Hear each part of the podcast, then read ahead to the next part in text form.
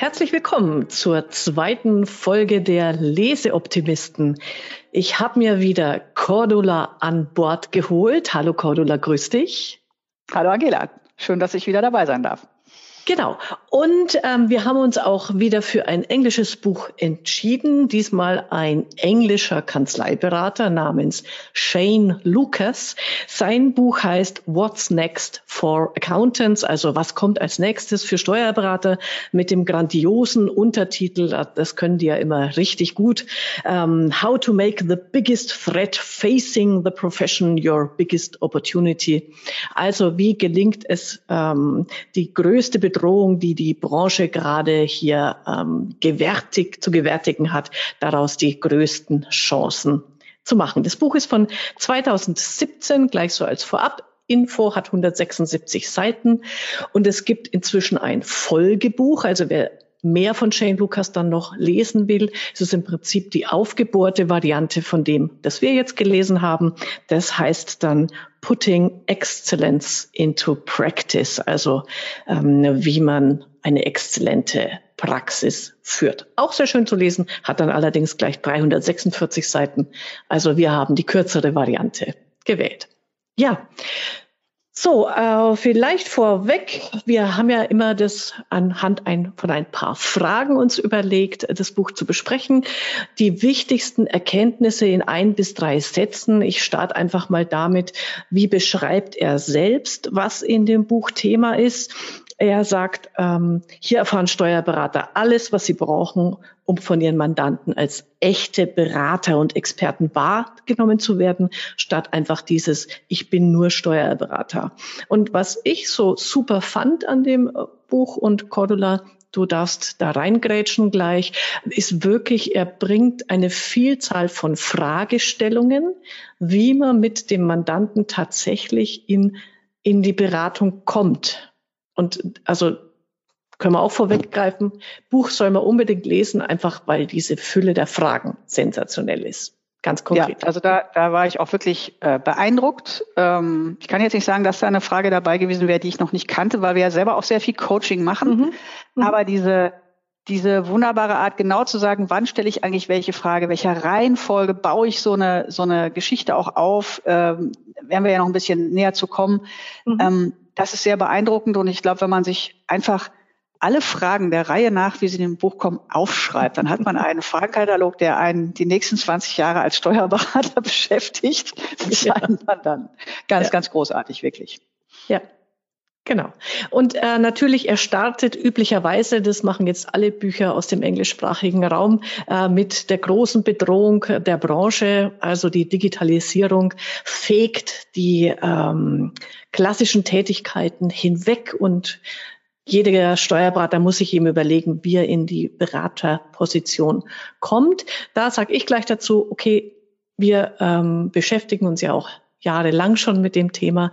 Also, dass es die Branche wegfegt, das glaube ich jetzt weniger. Aber natürlich macht es auch aus unserer Warte Sinn und wir predigen das ja auch schon äh, seit Jahr und Tag, dass man zumindest stückweise mehr in die Beratung mit seinen Mandanten kommt.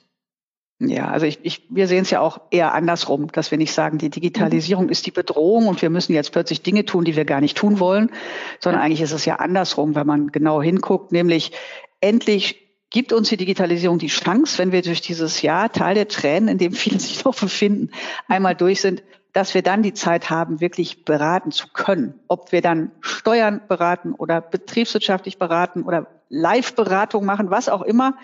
Ähm, egal, aber so rum sehen wir es eigentlich. Und ich glaube, dieser, dieser positive Blick, wenn man diesen, diesen Blick mal, die Perspektive mal wechselt an der Stelle, mhm. ähm, sieht man es auch ein bisschen entspannter als, als vielleicht immer diese große Bedrohung. Aber ich glaube, das ist auch so eine Sache, äh, so englischsprachige Völker müssen immer vor irgendwas Angst haben, sonst sind sie nicht glücklich. Also Mr. Trump spielt das ja auch bis zum, bis zum Exzess durch und das funktioniert ja offenbar sehr gut. Ja. Genau. Ähm, du hast dich auch schon selber mit Coaching beschäftigt und er spricht da ja auch von, was ist der Unterschied zwischen Berater, Berater, Mentor und Coach. Das hat mir eigentlich recht gut gefallen, weil er die Rollen nochmal ähm, klar abgrenzt voneinander und auch erklärt, wann man in welcher Rolle wie mit seinem ähm, Mandanten spricht. Ja, also das, das finde ich wirklich ein, ein Kern des Buches. Kommt auch ziemlich am Anfang. Also bis dahin auf jeden Fall lesen ähm, weil er wirklich diese drei Rollen nochmal ganz bewusst trennt und auch nochmal ganz bewusst macht, dass wir die alle als Steuerberater irgendwann einnehmen. Und äh, war ja früher selber Steuerberater und habe mit Mandanten gearbeitet und tatsächlich muss ich auch sagen, natürlich habe ich auch alle diese drei Rollen. Also den Berater, der wirklich die, die Lösung gibt, der den Rat gibt. Das ist ja so die Hauptrolle, so wie man Steuerberater auch sieht, aber auch den Mentor. Also Mentor ist ja jemand, der das hat was mit Lernen zu tun, mit Begleiten von, von Lernprozessen und zum Schluss dann den Coach, die, die, die jüngste Rolle sozusagen, die ja dann aufgetaucht ist, nämlich dieses äh, rauszufinden, versuchen, was sind die Ziele des Mandanten, was sind seine Motive, wonach handelt er, was er wirklich eine Persönlichkeit und dann zu sagen, und wie kann ich dir helfen, diese Ziele zu erreichen? Wie kann ich dir helfen, für dich selber Lösungen zu finden? Also nicht dieses, ich gebe Lösungen vor, mhm. sondern du findest die Lösung selber.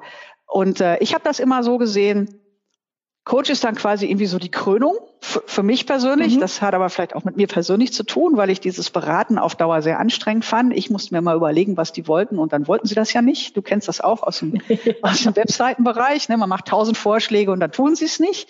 Und das ist vielleicht dann, habe ich mal gedacht, Coach ist so die Krönung. Und er dreht es um und das finde ich spannend. Er sagt, eigentlich müssen wir erst coachen. Wir müssen erst rausfinden, was ist der Mann dann für Typ, was macht der? Dann müssen mhm. wir ihm helfen zu lernen, dann gehen wir in die Mentorrolle und dann in die Beraterrolle. Und das finde ich eigentlich spannend. Und was ich obendrauf noch spannend fand, ist, dass er sagt, ja, eben dieses bewusst in diese Rolle gehen und aus der Rolle wieder rausgehen und dieses bewusst mhm. sich auch wirklich die Erlaubnis holen vom mhm. Mandanten. Wann braucht der gerade einen Berater oder wann braucht er jetzt aber einen Mentor und wann biete ich ihm Coaching an?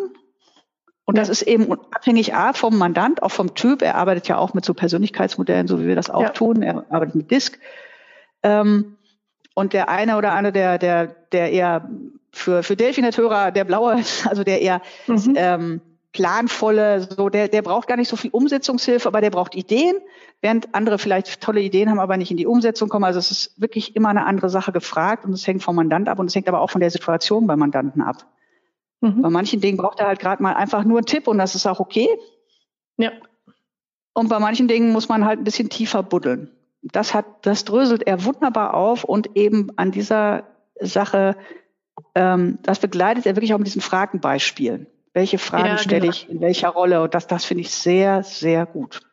Mhm, das finde ich auch eigentlich, das ist die Stärke mhm. von diesem Buch, ja. dass er die konkreten Fragen auch stellt. Sonst, wenn man so gerade über Kommunikationstechnik was liest, dann steht da immer, stellen Sie Fragen, stellen Sie gute Fragen. Aber mir fehlte dann immer das Futter. Und äh, ich mache ja. mal an einem kleinen Beispiel, was mir super mhm. gut gefallen hat. Also äh, man soll offene Fragen stellen und ähm, am besten mal herauskristallisieren, wie geht's dem Mandanten gerade eigentlich in, mit seinem Unternehmen, in seinem Unternehmen. Und jetzt hat man ja auch Typen gegenüber von Mandanten, die sind eher wortkarg. So, wie kriegt man die jetzt dazu, dass sie einem mehr erzählen? Und das macht er dann in vier Stufen, glaube ich. Also so ungefähr habe ich es mir notiert. Also einfach mal die, die, offene Frage, sagen, sagen Sie doch mal, wie gut geht es Ihnen zurzeit mit, mit der Firma? Mhm. Ne? Dann antwortet der Mandant auch bestens. Äh, und Jetzt kommt die nächste Frage. Ach super, das freut mich. Äh, und naja, aber jedes Unternehmen steht ja immer wieder vor Herausforderungen. Vor welchen Herausforderungen stehen Sie gerade? So, jetzt wird der Mandant wieder zum Nachdenken gebracht. Und wenn er dann äh, was schildert und die, diese Technik, das muss man einfach vorher auch mal geübt haben, aber das finde ich unglaublich wertvoll, dann einfach mal nichts sagen. So, und dann, ich kann das sehr gut, ich kann eine Augenbraue heben und damit sehr fragend schauen. So was kann man mal üben vom Spiegel, das funktioniert super. Einfach mal nur mhm. Augenbraue heben, in, äh, offen anlächeln, also nicht grinsen, sondern so, so freundlich äh, gucken dabei und nichts sagen. Und das ist beim anderen die Aufforderung, okay, erzähle mehr. Wenn er da immer noch, also man darf jetzt äh, bis zehn Sekunden sollte man mal zählen, bis zehn, äh, wenn er dann tatsächlich nichts sagt und man hält es nicht mehr aus, dann kann man nochmal sagen, ja, äh, erzählen Sie mir mehr darüber, zu dem, was er vorher gesagt hat. Oder was genau mhm. meinen Sie mit? Und man greift einen Begriff aus. Und da hat er so viele schöne Beispiele drin. Äh, die haben ja echt, äh, die sind echt hilfreich.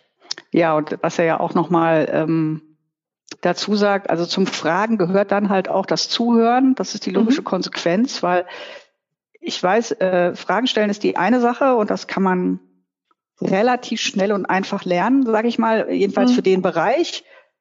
Der Punkt ist, höre ich dann auch zu, was der Mann dann sagt und heißt nicht, ich, ich höre nur zu, also rein physisch, sondern höre ich wirklich hin. Und da mhm. hat er ja auch diese fünf Stufen des, des Listenings, will ich jetzt gar nicht aufdröseln ja. von, äh, ich höre nicht wirklich zu, ja, Ignoring ja. nennt er das. Also ich stelle zwar ja. eine Frage, aber will, will nicht wirklich wissen, was der antwortet. Bis hin zum, und das finde ich sehr, sehr auch vom, vom äh, Wort ein sehr schönes Ding, das geht ja auch Gott sei Dank auf Deutsch, ähm, bis zum Tunnelfokus. Das ist die höchste Stufe mhm. des Zuhörens. Also wirklich dieses, der, der, Mitar äh, der Mandant hat das Gefühl, du bist wirklich ganz bei ihm, konzentrierst dich nur auf ihn und nichts lenkt dich ab. Und das äh, kann ich aus meinen Beratungen eigentlich nur unterstreichen, ähm, dass ich häufig bei Chefs das Verhalten sehe, äh, gerade auch mit Mitarbeitern zum Beispiel, das mal auf den Bereich übertragen, mhm. dass Fragen gestellt werden oder dass Mitarbeiter mit Sachen kommen und dass der Chef nicht wirklich bei ihnen ist, sondern dass er nicht wirklich zuhört, wenn die was sagen. Ja. Und ich glaube, das ist eine der höchsten Formen der Wertschätzung, das wird jeder wissen. Es gibt Menschen, die haben diese, diese Fähigkeit, vielleicht natürlich, mhm wirklich, da hast du das Gefühl, der ist wirklich, der konzentriert sich komplett nur auf dich und da können tausend Leute drum rumhüpfen und so und das ist unglaublich wertschätzend, wenn man das kann. Mhm. Es ist super schwer. Also für mich zum Beispiel ist ja. es super schwer, weil ich ein Ablenkungsfreak bin, gebe ich zu. Ja. Weil allein was da im Dienstfeld links und rechts schon wieder ruft, also das heißt, man kann sich auch ein bisschen helfen an der Stelle, wenn ich solche Gespräche mit Mandanten führe, gucke ich halt, dass möglichst wenig Ablenkung da ist an mhm. der Stelle. Kann man ja ein bisschen ja. überlisten. Ne? Ja, genau. Äh, damit ich eben, also mich irgendwo hinsetzen, wo ich nicht aus dem Fenster gucke, wo sich was bewegt. Ähm, da kann man sich ein bisschen dingen. Und das ist wirklich so eine Art der Wertschätzung, die, der, wie ich dann den Mandanten auch zum Reden bekomme, weil er wirklich auch merkt, ich will es auch wirklich wissen und nicht, ich mhm. frage mal so. Dieses typische ja. uh, How do you do im Englischen oder wie geht's Ihnen? Und eigentlich will man, aber wartet man nur drauf, was er da mal so, äh, hören Sie zu oder warten Sie darauf zu reden? War so ja, ein genau. Spruch von ihm fand ich sehr gut, weil man sagt den Spruch und eigentlich will man gar nicht wissen, wie es ihm allen geht, sondern man möchte erzählen, wie es einem selber geht. Ja. Und das ist halt mit, mit Mandanten schlecht. Ja, an der Stelle. genau. Mhm. mhm. Und äh, was er gut macht, auf sowas stehe ich ja sowieso. Also er hat, er heißt ja Shane Lucas und aus seinen mhm. äh, Buchstaben ja, seines genau. Nachnamens aus Lucas leitet er dann die Gesprächsführungsmethodik ab super geil. Ich muss Großartig, noch irgendwann ja. mal was finden. Entweder aus Hammercheck, das ist gar so lang, aber vielleicht ein bisschen lang. Was, mal was mit Angela. Was ich ja, wir arbeiten dran. Äh, um, um die Angela-Methode, da muss noch mal was her. Ähm, jedenfalls kann man, wir können ja die Buchstaben kurz mal durchgehen, weil die nochmal klar machen, mhm. wie tatsächlich das Gespräch von Anfang bis Ende mit Fragen durchgeführt wird. Das ist so äh, hilfreich ja. dabei. Also der erste Buchstabe L steht für Lernen und das ist genau das, worüber wir gerade geredet haben. Möglichst viel herausfinden, was den Mandanten umtreibt. Ähm, äh, wenn man einfach mal fragt, ja, ähm, erzählen Sie mir über diese oder jene Situation. Was bedeutet das für Sie? Ähm, welche Konsequenzen hat es? Äh, welche Auswirkungen hat es auf Ihr persönliches und auf Ihr finanzielles Leben? Dass man einfach mal vom Mandanten die Situationsbeschreibung erfährt. Genau. Zweiter Buchstabe können wir ja abwechselnd machen. Genau, mhm. zweiter Buchstabe Ursachen finden, also underlying mhm. nennt er das, also ich sag mal Ursachen finden auf Deutsch, nämlich zu gucken, naja, die ersten Antworten, die man in im ersten Schritt bekommt unter Learn, ähm, da verbirgt sich ja meistens irgendwie noch was Tieferes hinter. Irgendeine Motivation, mhm. irgendein Lernen, Glaubenssatz vom Mandanten, irgendetwas und das versucht man dann halt rauszufinden, ähm, um zu sagen, ähm, ja, was bewegt ihn wirklich da an der Stelle, um ein bisschen tiefer zu buddeln. Und das macht er sehr mhm. schön, indem er wirklich mhm. zu jedem Punkt ja auch diese Fragen dann äh, mitgibt. Mhm. Und sagt, okay, ähm, oh Gott, jetzt habe ich es mir gerade so klein gemacht, dass ich es leider lesen kann. Entschuldigung. Aber, äh, ich kann ein Beispiel dafür bringen. Ja, also ich Allein, gerade so klein. Äh, what else oder anything else. Also im Englischen ja. frage ich einfach ja. nur äh, und was noch? Das ist genau, offen. Das impliziert auch, dass es noch was gibt. Und das tut Menschen ganz anders beim Nachdenken helfen, als zu sagen, gibt's noch was? Das macht er wirklich sehr, sehr ja. genau und sehr, sehr gut, dass er wirklich teilweise, und deswegen rate ich wirklich dazu, schreiben sich die Fragen ab. Die sind fantastisch, weil er wirklich aufs Wort achtet. Mhm. Und das genau. macht eben manchmal diesen entscheidenden Unterschied. Ja, genau. Dann äh, das K steht dann bei ihm für, äh, also im Englischen K, das, das haben wir nicht übersetzt gekriegt äh, als deutsches K-Wort. Ähm, Key Perspectives, also die Schlüsselperspektiven, die Perspektiven der anderen Beteiligten, meint er da, mit einbeziehen. Und ähm, auch immer mal hinterfragen, okay, gerade wenn es vielleicht um kritische Situationen geht oder Streitsituationen, wenn Sie jetzt mal in der Lage wären, einfach mal, er nennt er sich, liebe sowas, die Out-of-Body, ähm, also die außerkörperliche Erfahrung, äh, einfach mal rauszutreten aus sich selber, auch alle Emotionen dabei hinter sich zu lassen und dann von der anderen Seite des Raumes auf sich zu schauen, was würden Sie zu sich selber sagen? Oder auf den anderen zu schauen, was bewegt den? Warum handelt der oder die so, wie sie handelt? Das hilft mhm. auch unglaublich, einfach in, in so geschäftlichen oder privaten Situationen mal äh, die Perspektive zu wechseln. Ja, also das, das fand ich sehr gut. Da hat er auch ein ganz gutes Beispiel zugebracht, später noch im Buch, mhm. nämlich äh, bei einer Handwerkerberatung. Ähm, fluppt nicht so. Und dann hat er seinen äh, Kunden halt gefragt, ähm, seinen Mandanten, ja, wie ist denn das, wenn Sie irgendwo, da, da war ein Dachdecker, wenn Sie irgendwo mhm. ein Dach decken, kriegen Sie eigentlich auch von den Nachbarn von Ihren Kunden auch Aufträge dann irgendwie in der Folge? Und sagt dann, nö, eigentlich nicht so wirklich. Und äh, er sagte, ich wusste die Lösung eigentlich schon. Da war es auch wieder sehr schön, dieses Spiel mit den Rollen.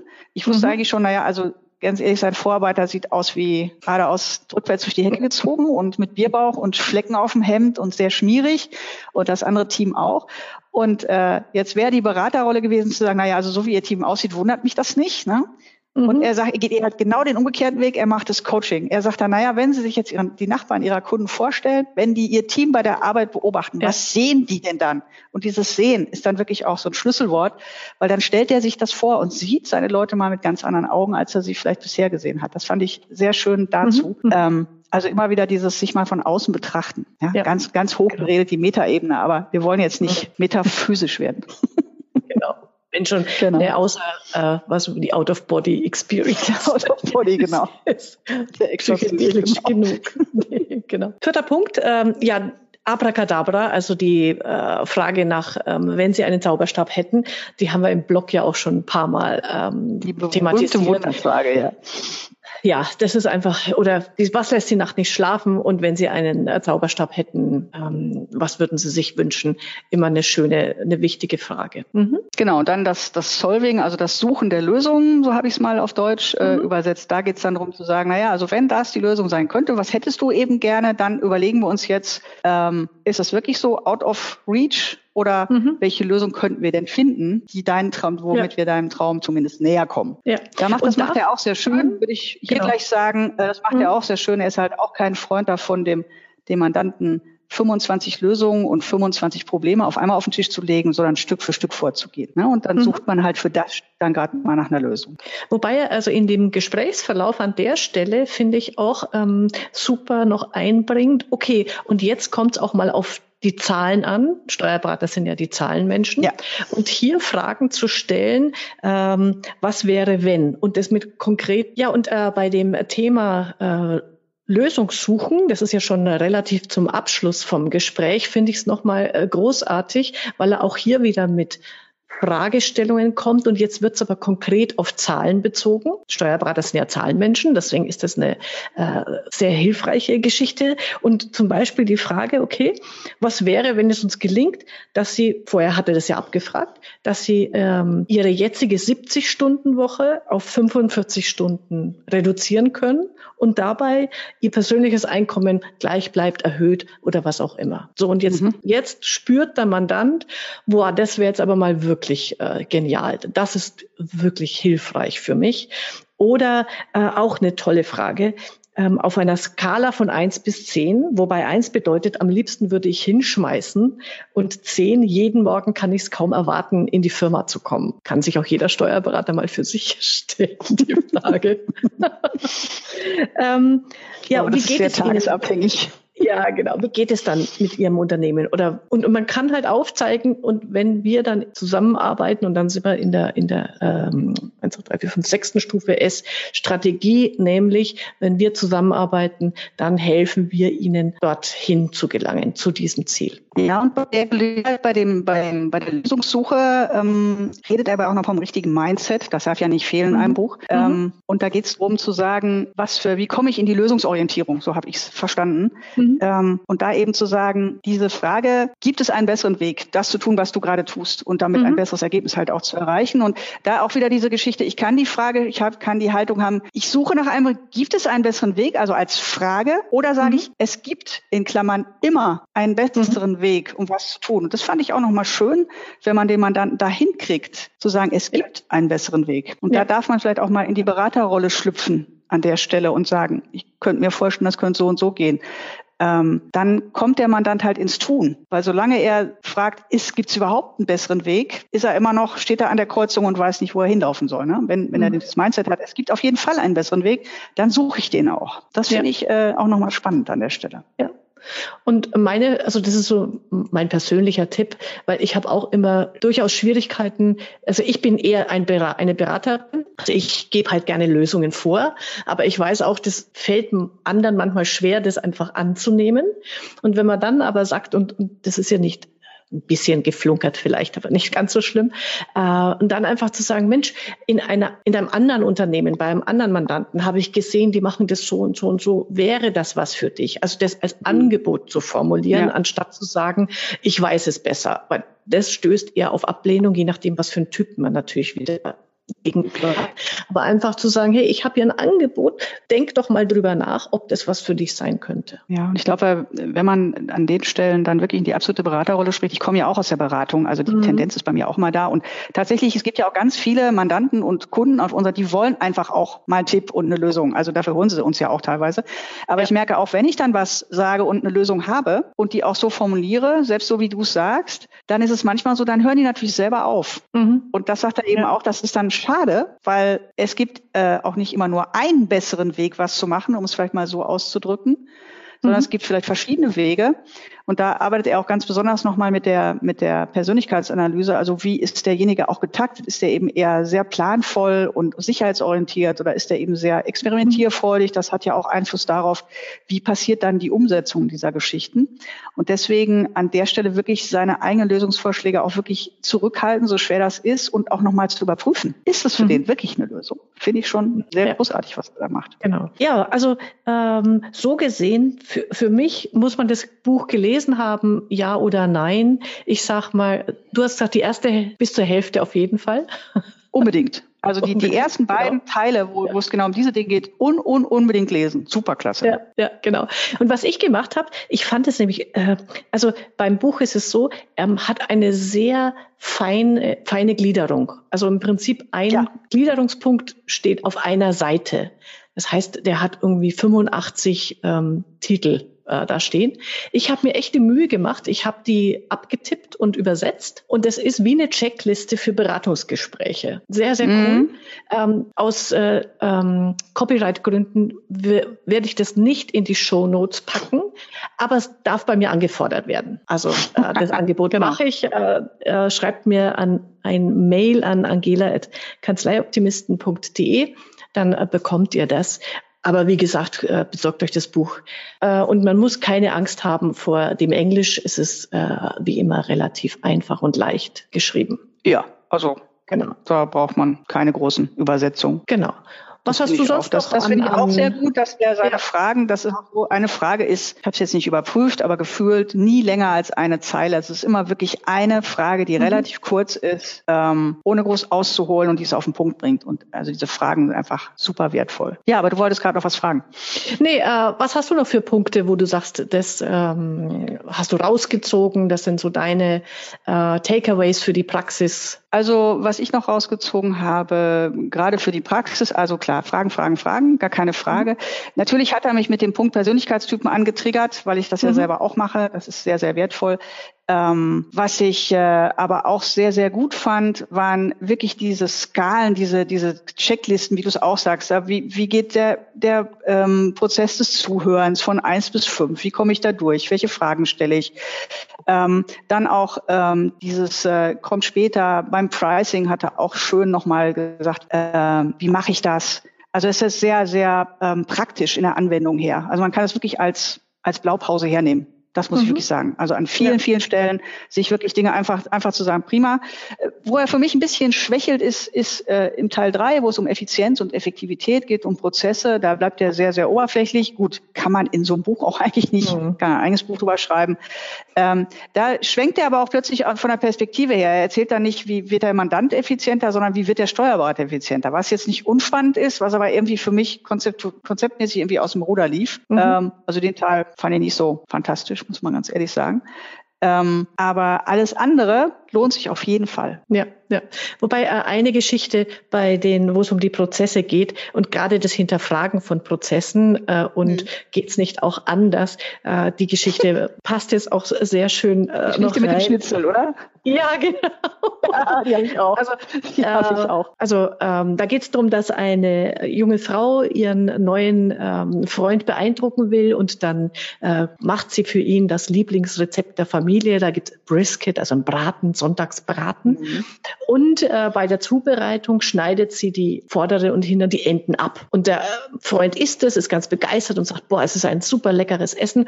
Aber warum schneidest du die Enden ab? Weil die sind doch auch lecker. Und sie, ja, das gehört so. Äh, schon immer so gemacht. Aber ich frage das nächste Mal meine Mama. Also dann geht, geht sie zu ihrer Mutter und die Mutter, von der sie das gelernt hat, dass sie den äh, abschneidet, äh, sagt halt auch, naja, äh, muss man abschneiden, haben wir schon immer so gemacht, äh, mache ich hat ja auch. meine Mama auch so gemacht, genau. ja, genau. Und die Wunderbar. Großmutter lebt zum Glück noch, das heißt, sie können sie fragen. Und Ergebnis ist einfach, äh, dass die Großmutter sagt, naja, Braten, ich musste die Stücke abschneiden, weil sonst hat das nicht in meinen Topf gepasst. Das ist irgendwie so großartig. Das ist wie mit deiner Gebetskatze. Ja, also das, das ist wirklich dieses, ähm, ja. ja, Entschuldigung. Äh, nein, ich muss noch TÜV-Sec ähm, erzählen. Das, ist, das fällt ja, bald ein. Auch diese Geschichte äh, als ein äh, gnadenlos lustiges Beispiel von, ähm, wie sich Prozesse oder Ideen äh, verselbstständigen, wenn sie von, ich sage immer, Generation zu Generation weitergetragen werden. Also auch tatsächlich ein, ein echtes Beispiel aus Amerika. Da gibt's ja äh, eine Supermarktkette, die heißt Kmart, so wie Walmart äh, in der Art. Und ähm, da gab's mal ein großes Motivationsgetöse. Wir müssen unsere Kunden begeistern und äh, hier äh, die glücklich machen. Und eine kleine Idee, die umgesetzt wurde von den vielen war, äh, sie haben beschlossen, dass immer zum Abschied die Kassiererin sagt, uh, thank you for shopping at Kmart. Das haben die alle ähm, eingebimst bekommen.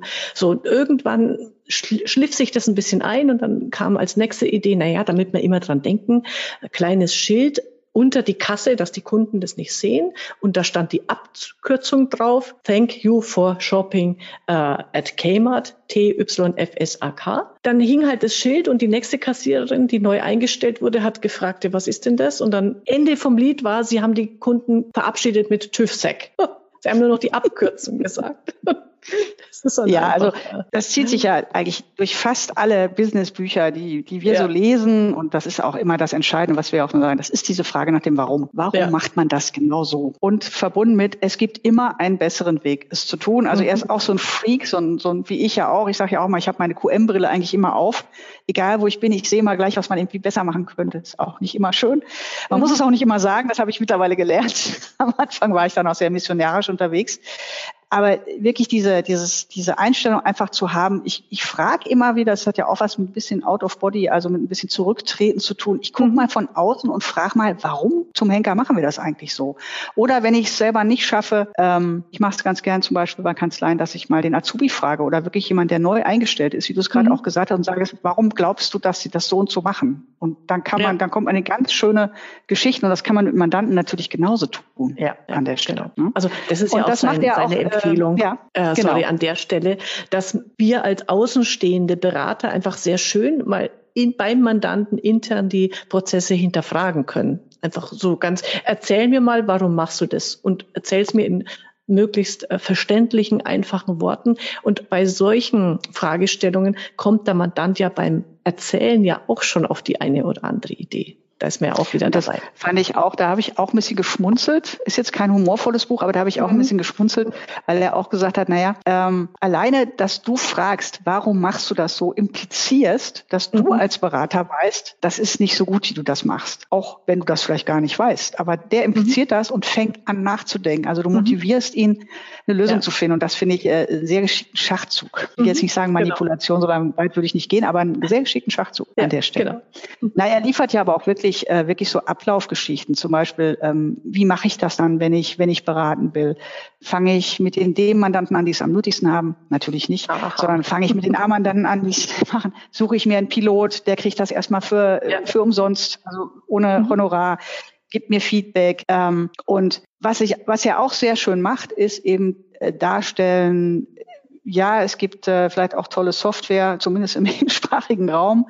Entscheidend ist nicht, dass ich dem Mandanten irgendwelche Kennzahlen, also er hat ja dann wirklich auf die Zahlen auch angespielt, was ich auch mhm. gut fand, ähm, ähm, irgendwas Standardmäßiges anbiete, sondern dass ich wirklich sage, der muss das Gefühl haben, welches sind seine Kennzahlen. Die sind ja nun mal von Branche zu Branche mhm. und von Zielsetzung zu Zielsetzung ja. unterschiedlich. Du hast es gerade ja. gesagt, geht es um die Arbeitszeit, geht es um Liquidität, ging's und ihm da wirklich auch so eigene, ähm, ein eigenes Dashboard, einen eigenen Plan zusammenzustellen. Da hat er auch Beispiele im, im, mhm. im Buch, wie sowas aussehen kann. Und das fand ich sehr, sehr gut, nämlich zu sagen, wir suchen für dich mal im ersten Gespräch, und das ist der kleine Einstieg sozusagen in eine Beratung, mal die vier, fünf Kennzahlen aus, die für dich wichtig sind. Und das ist vielleicht eben beim Einzelhändler die Marge und beim anderen sind es ja. Personalkosten und beim dritten ist es eben der Wareneinsatz, keine Ahnung.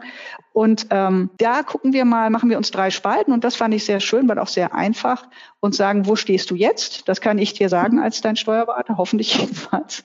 Ähm, wo willst du hin in fünf Jahren und wo ist die Differenz? Und dann kommt man, dann kommt man einfach ins Reden. Das ja. ist eigentlich das eine kleine Blatt, ich sage jetzt mal Blatt, Dokument, PDF, Bildschirm, was immer Sie nutzen, ähm, wirklich dieses den ans Nachdenken bekommen über seinen eigenen Laden. Das ist eigentlich das, was er postuliert und was, was glaube ich auch gut funktionieren wird auf Dauer. Also dieses genau. berühmte, ich bin dein Sparingspartner, um mhm. mal jetzt noch eine vierte Rolle ins Spiel zu bringen. ja. Genau. Sehr gut. Gut, ähm, wir, äh, glaube ich, sind soweit mit dem äh, Buch mhm. ganz gut durch, oder? Äh, bring doch noch, ja. also zum Abschied dieses wunderbare Schild äh, noch ähm, das ich habe bei ihm auf der Website, auf der, äh, weil er hat eine Shane Lux, das tust du ja bestimmt in die Shownotes und da habe ich tatsächlich, ja, hat er genau. ein Schild auf der Website, ich kann es jetzt leider nur beschreiben, das ist ein Wanted-Schild, also wie man das früher aus den Western kennt, ne? Wen, wen suchen genau. wir? Auch diese Schrift. Steht, wunderbar, auch die Schrift und so, auch dieses äh, leichte Pergamentpapier, dieses bräunliche und da steht dann auch Wanted, more clients, also mehr Mandanten, dead or alive tot oder lebendig. Belohnung, Reward. I'll be cheap, I'll be your slave. You don't even have to like me. Also ich werde billig sein, ich werde wie dein Sklave für dich arbeiten und du brauchst mich noch nicht mal zu mögen. Und ich finde, das gehört eigentlich in fast jede Kanzlei, weil er natürlich auch sagt, äh, das beginnt damit zu sagen, äh, ich will auf Dauer mit den Mandanten zusammenarbeiten, die diese, die das mit mir machen wollen, die mhm. wirklich an ihrem Betrieb, an ihrem Leben, so weit geht er sogar, das will man jetzt nicht aufbauschen, da möchte ich dran, da möchte ich mit denen arbeiten, um einen Mehrwert zu generieren, ähm, den ich mit reiner Buchhaltung und BWA halt nicht generieren kann. Das fand mhm. ich sehr, sehr schön, das Schild. Also das ja. müsste man eigentlich Wunderbar. klauen. Kann man. Wunderbar. Prima. Ähm, das Lesen des Buches hat viel Spaß gemacht und das Besprechen noch mehr. Vielen Dank, Cordula. Danke und, auch an dich, wie immer. Ja, ähm, alles, äh, was wir besprochen haben, soweit in die Shownotes. Wir werden, ich habe auch schon ein paar von den Fragen mir mal so nebenher notiert. Die packe ich auch mal in die Shownotes, damit man die schon mal griffbereit hat. Und ähm, wenn jemand von den Zuhörern Lust hat, ein Buch mit mir zu besprechen, freue ich mich drauf. Meldet euch einfach bei mir unter angela.kanzleioptimisten.de. Zwei Mitstreiter, Mitleser habe ich schon Hab in ich Folge. Äh, freue ich mich sehr, sehr drauf. Ähm, lasst euch überraschen und ähm, viel Spaß beim Nachlesen und natürlich bei eurer nächsten spannenden Beratung mit euren Mandanten. Ciao. Ja, wunderbar. Ciao.